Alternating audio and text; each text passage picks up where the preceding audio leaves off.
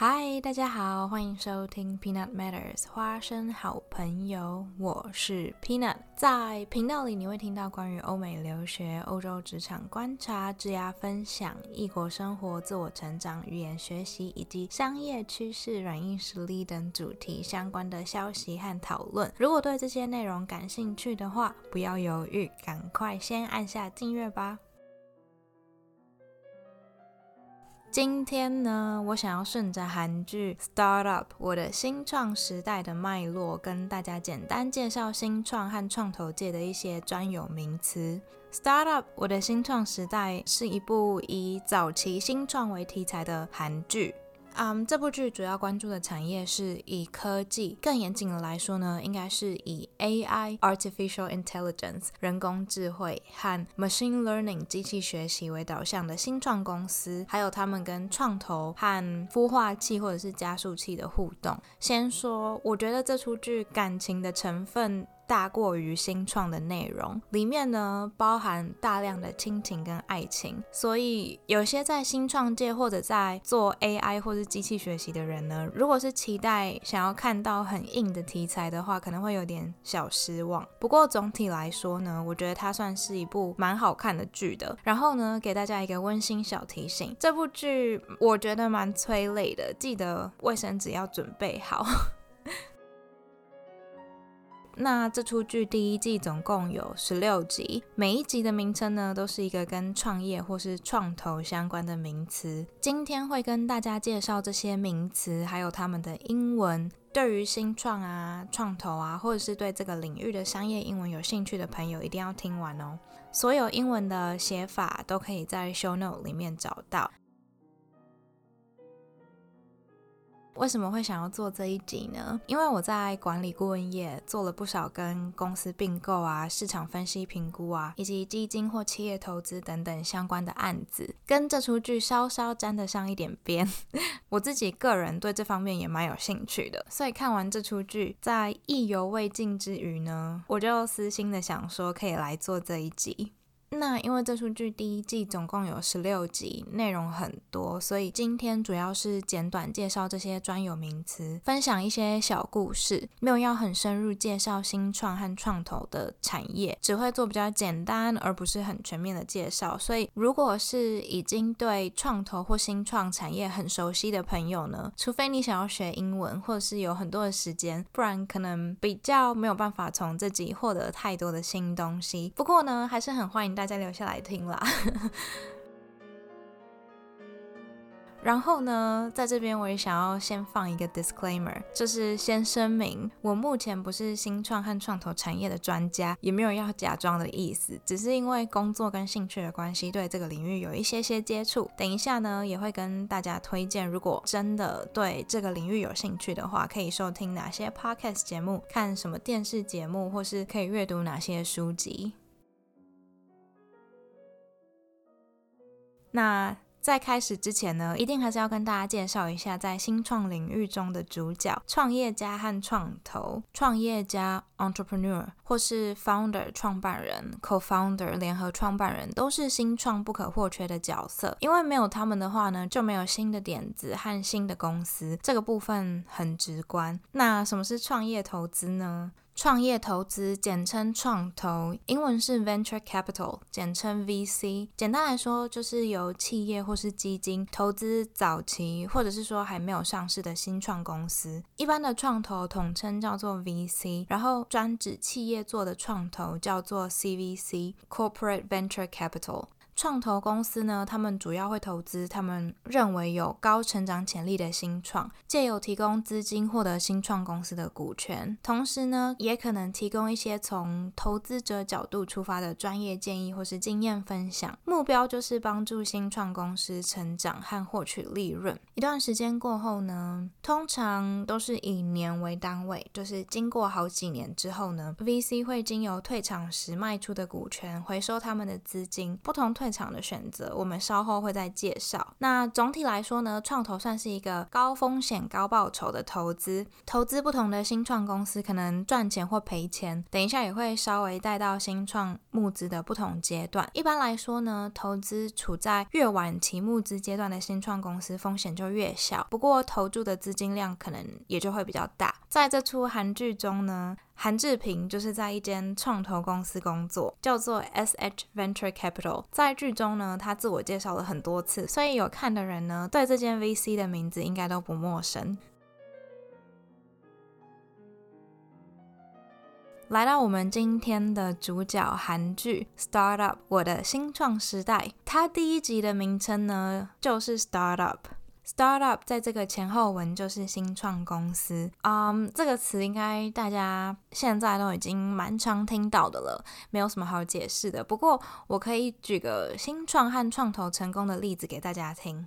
很多人应该都有听过 PayPal 吧？鼎鼎大名的 PayPal 也曾经是个新创。想到这点，有没有就让人觉得很励志？给不知道的人，PayPal 是一间提供线上支付和汇款服务的公司。我自己觉得它蛮方便的，大家使用它最主要的功能，应该都是透过它做金钱上的往来，不管是网络商店或卖家，或是亲朋好友。像我自己的话，我就很常用 PayPal 传送金额给我的朋友或同事。好处是对方会及时收到汇款的讯息，而且你汇款的时候呢，也可以留言给对方，增添了一点人性化。PayPal 它其实还有提供其他功能，例如说呢，我们可以开一个 Money Pool，也就是一个向他人募资的功能。我们可以直接传送这个 Money Pool 的连接给其他人，这些人呢就可以点这个连接，然后直接传送金额到这个 Money Pool。比如说，一群亲朋好友想要凑钱买某个好朋友的生日礼物，就可以使用这个功能。那有连接的人呢，也都可以及时查看这个 Money Pool 当下到底募到了多少钱。我觉得。算是一个还蛮好用的功能的。另外呢，前不久，大概在二零二零年十十一月的时候，PayPal 也陆续开始支援一些虚拟货币的功能。商家可以收取虚拟货币，目前主要是在美国。那使用者也可以从他们的 PayPal 账户做虚拟货币的交易。不过现在才刚推出，当然也没有提供所有币种的交易。目前它只支援四种虚拟货币，包含比特币、以太币、比特币现金和莱特币。不过呢，我不是 PayPal 的 Power User，如果有漏掉重要功能的话呢，欢迎大家跟我分享，我很乐意发掘它的新用途。讲了这么多，大家知道 PayPal 是怎么产生的吗？一开始，在一九九八年底的时候呢，Peter Thiel，也就是超级有名的新创畅销书《Zero to One》从零到一的作者，和他的一个朋友，还有这个朋友的朋友，一起创办了一间软体公司，叫做 Confinity。这间新创一开始也没有一路顺遂，经过了一些商业模式的调整之后呢，决定要专注发展电子钱包。在隔年一九九九年，Confinity 就 launch，也就是发行了第一版的 PayPal。然后呢？二零零零年的时候，Confinity 和鼎鼎大名的特斯拉共同创办人 Elon Musk。创办的网络银行公司 X.com 合并。当时呢，Elon Musk 他对 PayPal 的前景非常看好。顺带一提，那时候有一间创投公司 Sequoia，他先投资了 X.com。那他在 X.com 和 Confinity 两间公司的合并之中呢，也扮演了重要的角色。那 Sequoia 它现今是一间蛮有名的 VC，这间创投也曾经投资了很多间我们现在很常听到的科技公司。回到两千年，一开始呢，合并的新公司采用了 X.com 这个名字。不过，因为大多数的消费者认为 X.com 这个名字呢意义不明，所以后来二零零一年的时候，这间公司又被重新命名，使用我们目前熟悉的名字 PayPal。二零零二年的时候呢，PayPal 做了 IPO，也就是 Initial Public Offering，首次公开募股。然后呢，它同年被 eBay 收购，成为了 eBay 的子公司。当时的价格是。美金一点五 B，也就是大约新台币四百五十亿元。在 eBay 旗下的这段期间呢，PayPal 就成为了 eBay 上面很重要的一个支付方式。在接下来的几年之间呢，PayPal 也陆续收购了一些提供相关服务和产品的公司。在二零一五年的时候，PayPal 正式脱离了 eBay。接下来一样又是继续收购啊、成长啊，到现在，目前呢，PayPal 已经成为线上支付界的巨头。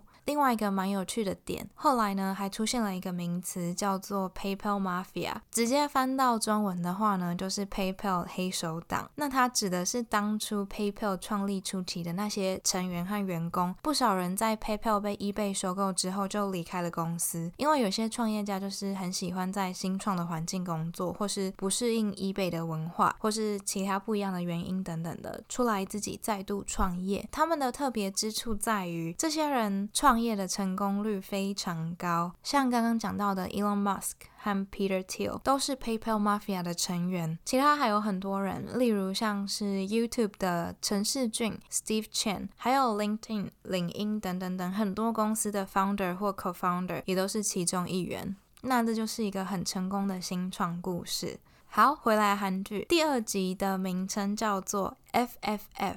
在讲 FFF 之前呢，应该要先介绍一下新创的融资阶段。在剧中某一集，人才问道山说：“公司募资到哪一轮了？”就是在问这个。一般来说呢，新创公司募资的阶段可以分成最初期的种子轮 （Seed Round） 和天使轮 （Angel Round）。接下来会有创投基金开始加入的创投轮 （Venture Round）。它会再细分成 A、B、C 轮。虽然这么说呢，现在可能大家会听到。很多不一致的阶段名称，可能还会有人听过 D 和 E 轮啊。不过在 C 轮之后的募资，可能就会进入到偏向 PE，也就是 Private Equity 私募股权基金的范畴。然后还有一些情况下，可能会需要在更细分出现，例如说 Pre A 轮啊，或者是 B 加轮啊之类的名词。然后呢，可能有些地区不一定每一轮都会分这么细，或是不同地区会有不同。募资阶段的划分和名称顺序不同的情况等等等的，虽然不同情况下募资阶段的划分并不是永远都完全一致，但是 FFF 在很多情况下都是新创最早期的资金来源。所以它到底是什么呢？FFF，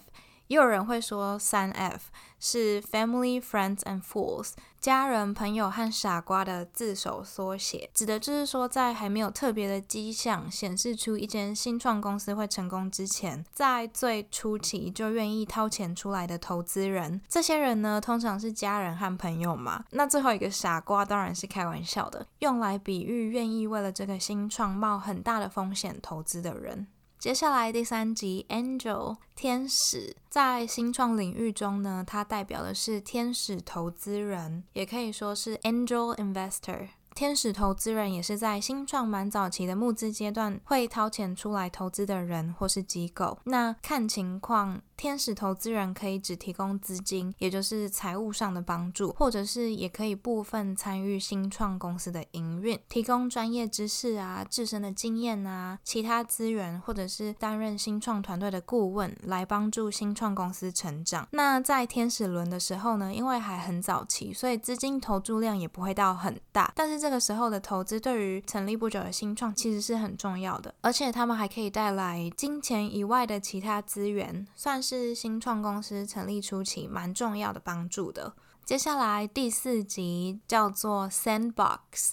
沙盒 （sandbox） 是一个让小孩可以安全的玩啊与发挥创意的地方。不知道大家有没有看过，有些人的庭院会有一个围起来的沙坑，小孩可以在里面玩。或是以前小学的时候，有些学校也会有这种沙坑，让小孩子可以安全的在里面玩。这个就是 sandbox 的概念。在电脑科学或是科技法律的领域中呢，沙盒也用来代表一个被隔离、封闭而且安全的测。试环境，让新科技的开发者可以在这个环境下测试他们的新软体啊或新产品等等的。在我的新创时代剧中呢，Sandbox 是一间新创孵化器的名称，或是也可以称为新创育成中心。英文是 incubator。嗯，他们会提供创业资金啊、办公室和设备的租借或是使用权啊、创业相关的顾问服务啊、networking 的功能等等各式各样的资源，支持新创成立初期的营运和成长。这个对于成立初期的新创也是一个非常非常重要的支持。所以我们在剧中也可以看到，很多新创团队都非常非常想要进入 Sandbox 这个孵化器。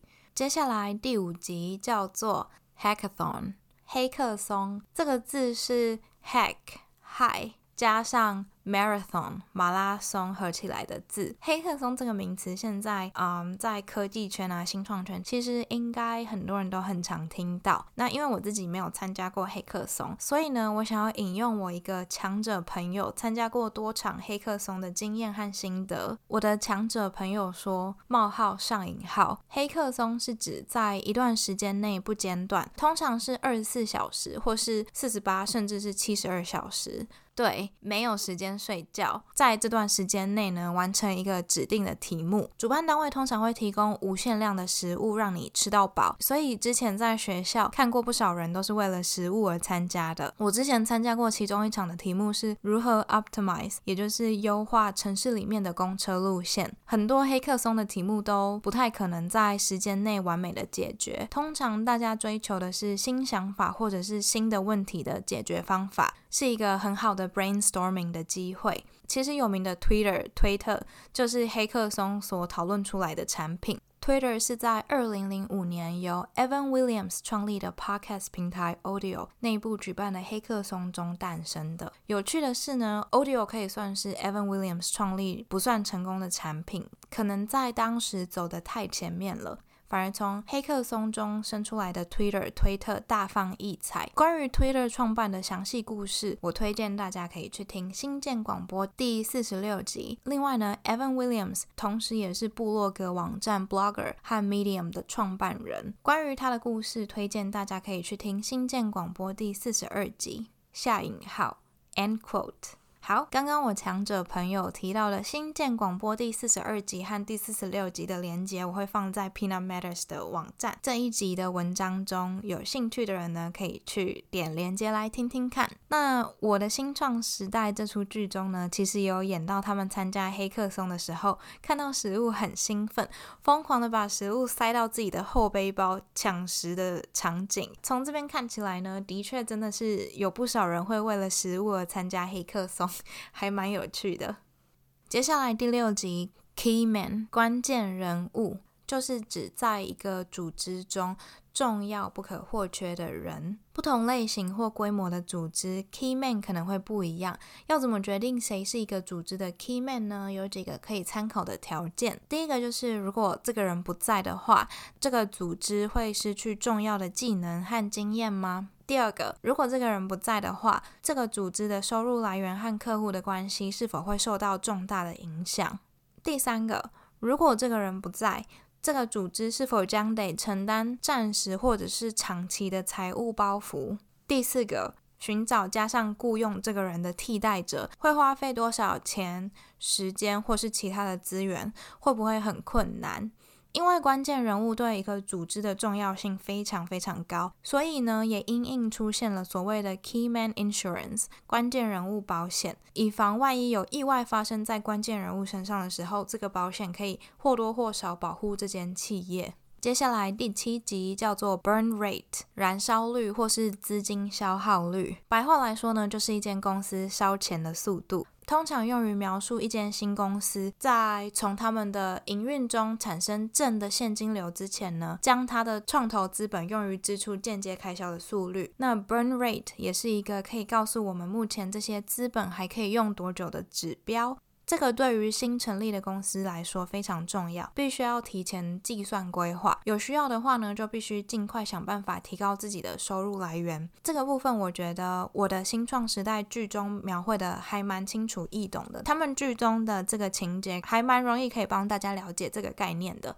接下来第八集叫做 Backup 备份。如果是讲到电脑的话呢，Backup 就是电脑备份的意思嘛。另外呢，Backup 也可以广义的指替代品。备胎或者是替代方案，例如 "We need a backup plan"，就是我们需要一个替代方案的意思。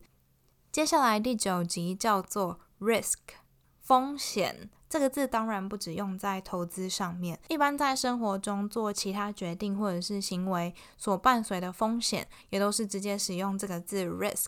投资上很常听到风险和回报，英文就是 risk and return。风险 risk 还有回报 return 都是嗯投资领域中很重要的概念。接下来第十集 demo day 演示日。那这边的 demo 是 demonstration 的缩写，它的意思是示范跟展示。那 demo day 呢，就是一个让新创团队有机会秀出他们成果的日子。接下来第十一集 exit 退场。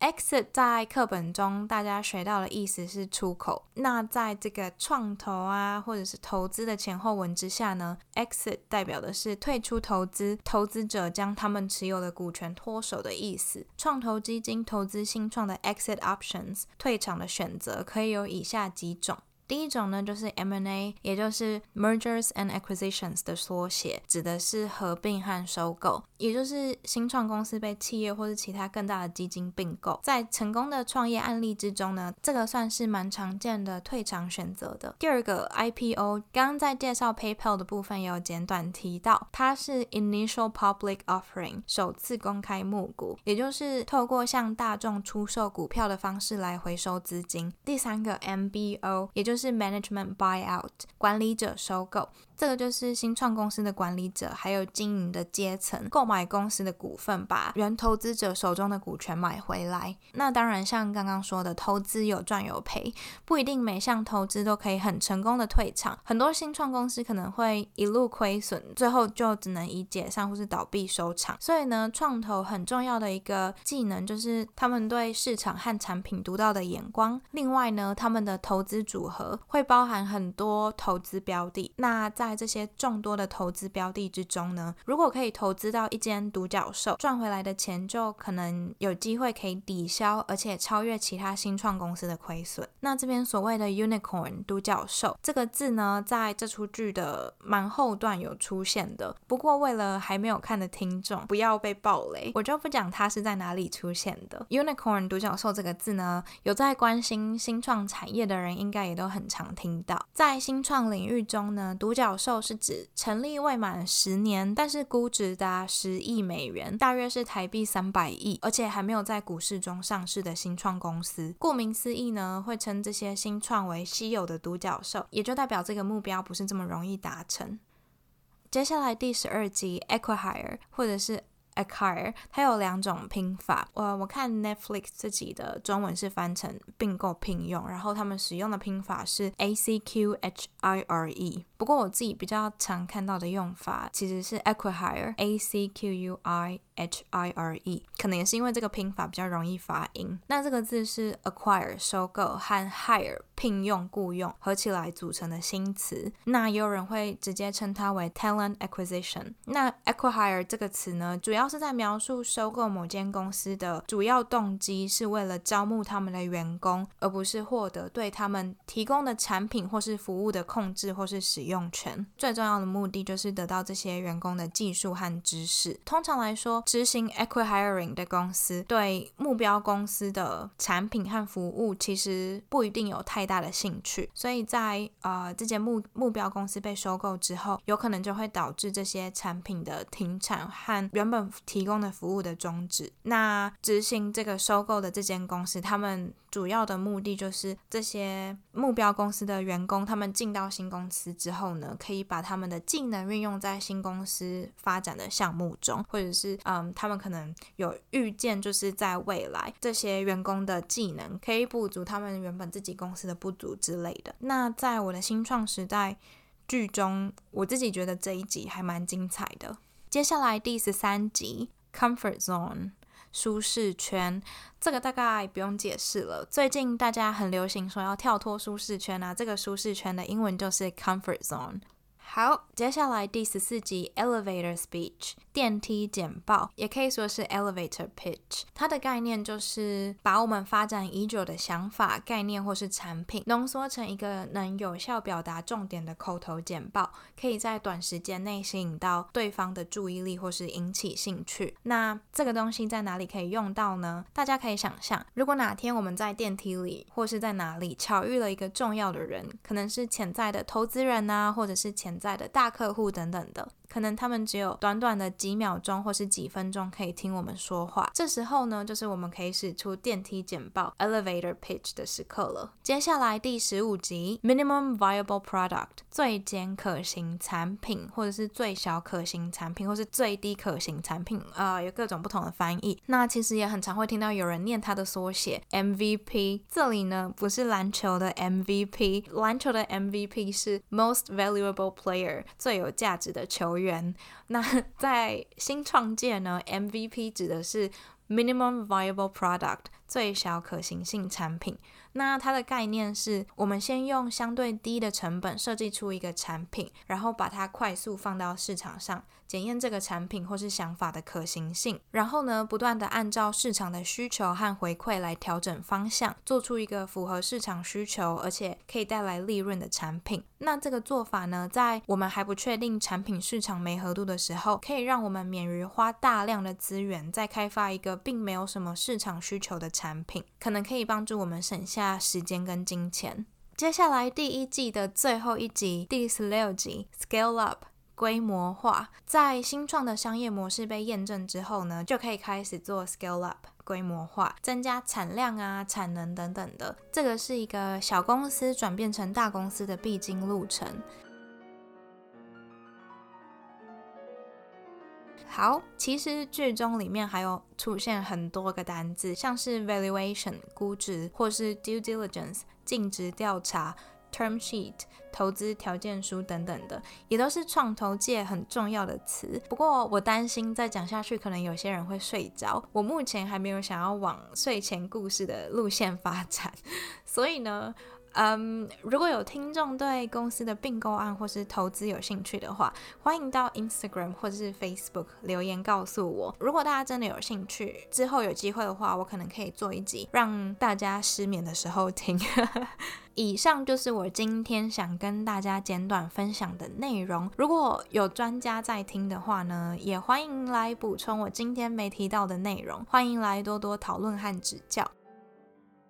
那如果有朋友想要更深入了解新创和创投，接下来我想要和大家分享值得推荐的内容或是资讯。Podcast 节目的部分呢，除了刚刚提到的新建广播，还有 TK 创投观点和 M 观点，也是我个人觉得蛮有趣的 Podcast 节目。那电视节目的部分呢？我觉得 Shark Tank 还蛮好看的，中文应该是翻成“创智赢家”，创业的创，智慧的智。那书籍的部分呢，有很有名的 Zero to One，中文是从零到一，作者是刚刚在 PayPal Mafia 有提到的 Peter Thiel。另外呢，还有 The Lean Startup，中文翻译是金石创业，作者是 Eric Ries。这几个节目或是书籍的连接，我会放在 Peanut Matters 网站上这一集的文章内，欢迎大家去看。网址是 Peanut Dash Matters. dot com，或者在这一集的 Show Note 可以直接找到网站连接，也可以直接在浏览器的搜寻栏里面打“花生好朋友”也可以找到。